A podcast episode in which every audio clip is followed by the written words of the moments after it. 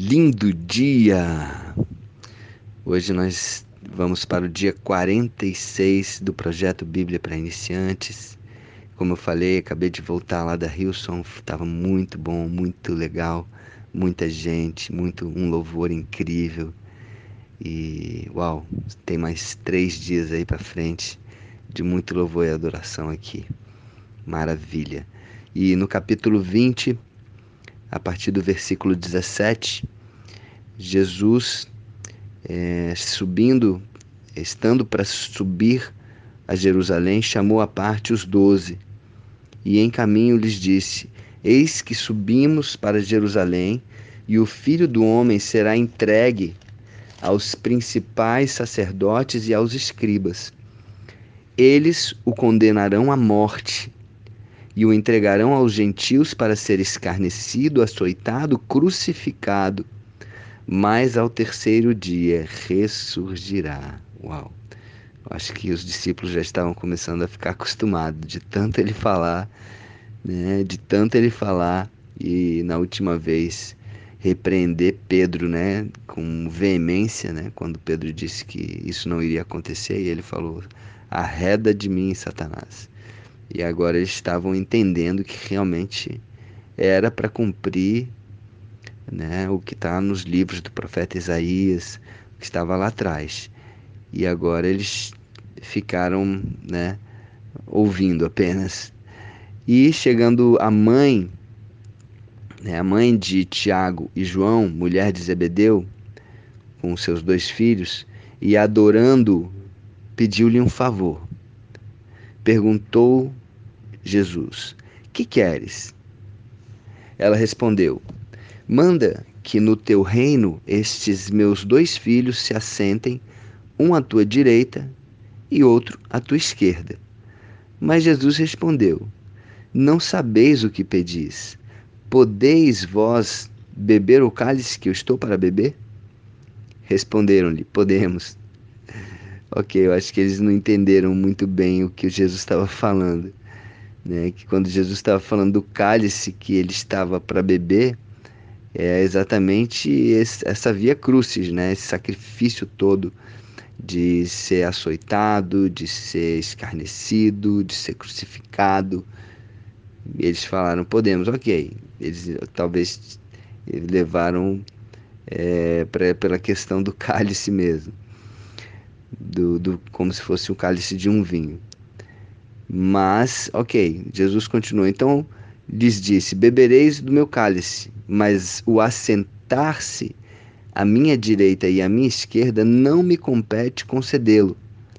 É, porém, para aqueles a quem está preparado por meu Pai. Por meu Pai.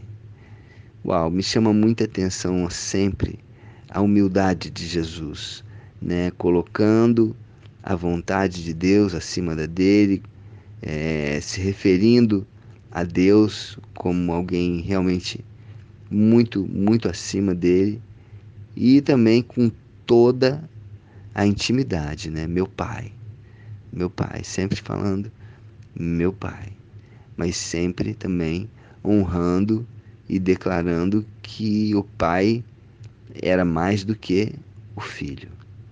Né? Então ele está dizendo que é, isso compete a Deus, não a Jesus. Por mais que sejam a Trindade, é, Deus é o que comanda, né? Assim como somos uma Trindade, Espírito, Corpo e Alma, é o Espírito que comanda. É o Espírito que comanda. Ok? Ora, ouvindo isto, os dez indignaram-se contra os dois irmãos. Então Jesus, chamando-os, disse: Sabeis que os governadores dos povos os dominam e que os maiorais exercem autoridade sobre eles. Não é assim entre vós. Pelo contrário, quem quiser tornar-se grande entre vós, será esse o que vos sirva. E quem quiser ser o primeiro entre vós, será vosso servo. Uau, é muito forte. Ou seja, é, se você quer ter um lugar de destaque, se você quer uma carreira bem-sucedida, se você quer almeja lugares grandiosos, acredite, sirva, sirva mais, seja servo, seja aquele que, se, que serve.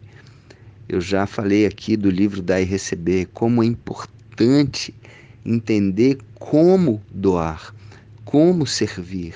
A forma é importante, não doar e servir de qualquer maneira, porque, como eu falei já, pode ser muito pela crença de não merecimento, culpa, ou enfim, existem várias motivações para se doar. Né? No livro de 1 Coríntios, no capítulo 13, diz que ainda que eu doe todos os meus bens para os pobres, e ainda que eu entregue o meu corpo para ser queimado, se não tiver amor, nada disso me aproveitará. Então, é muito importante saber doar a forma de doar, saber servir, a forma de servir. E ele continua, tal como o filho do homem, ele está se referindo a ele mesmo, que não veio para se ser, para ser servido, mas para servir e dar a sua vida em resgate de muitos. Amém. Então Jesus veio para servir, e não foi uma servidão assim, né? Mais ou menos. Foi uma servidão de, de corpo, alma e espírito. Ele veio para servir mesmo. Ele veio para dar o seu corpo, a sua vida para ser entregue. Uau! Uau! O, o que que eu e vocês temos feito para impactar que, que nós temos dado, com o que, que nós temos entregado da nossa vida. É o melhor?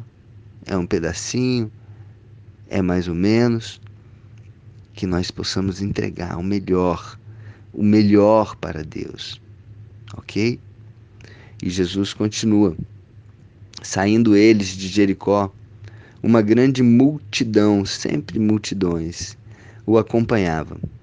E eis que dois cegos, assentados à beira do caminho, ouvindo que Jesus passava, clamaram: Senhor, filho de Davi, tem compaixão de nós. Compaixão, mais uma vez, essa palavra se repetindo aqui: compaixão, se colocar no lugar e servir o outro. Mas a multidão os repreendia para que se calassem. Eles, porém, gritavam cada vez mais: Senhor, filho de Davi, tem misericórdia de nós. Então, parando, Jesus chamou-os e perguntou: Quereis? O que quereis que eu vos faça? Bom, eles eram cegos. E mesmo assim Jesus perguntou: O que quereis que eu vos faça? Responderam-lhe: Senhor, que se nos abram os olhos. Condoído, Jesus tocou-lhe os olhos e imediatamente recuperaram a vista e o foram seguindo. Uau! Recuperaram os olhos. Uau! Recuperaram a vista. É isso que Jesus quer fazer comigo, com você. Ele quer recuperar a nossa capacidade de enxergar. Ele quer recuperar a nossa capacidade de sonhar, de visualizar. Quantas vezes eu e você podemos estar como esses dois cegos, sem enxergar aquilo que Deus tem para as nossas vidas? Que nós possamos enxergar, que Jesus possa tocar nos nossos olhos, que nós possamos enxergar verdadeiramente o que existe. Possamos enxergar verdadeiramente aquilo que Jesus tem planejado, aquilo que Deus tem planejado para nós. Amém? E que nós possamos seguir a Jesus, assim como fizeram os dois cegos. Recuperaram a vista e, for, e o foram seguindo. Que nós possamos ter essa, essa visão, esse sonho, essa revelação e possamos seguir Jesus nesse caminho maravilhoso, um caminho de santidade, um caminho separado para fazer o bem, para servir, para ajudar. Que seja maravilhoso. Amém? Um dia incrível na presença de Deus, que você possa ter a revelação desse Deus poderoso, a revelação e que as escamas das suas dos seus olhos possam cair e que você possa enxergar e seguir Jesus nesse dia incrível. Um beijo no coração e até amanhã. Amanhã, uau, amanhã, capítulo 21, uma entrada triunfal de Jesus em Jerusalém. Já estou aqui na expectativa para esse capítulo. Vai ser maravilhoso. Um beijo no coração, um dia incrível.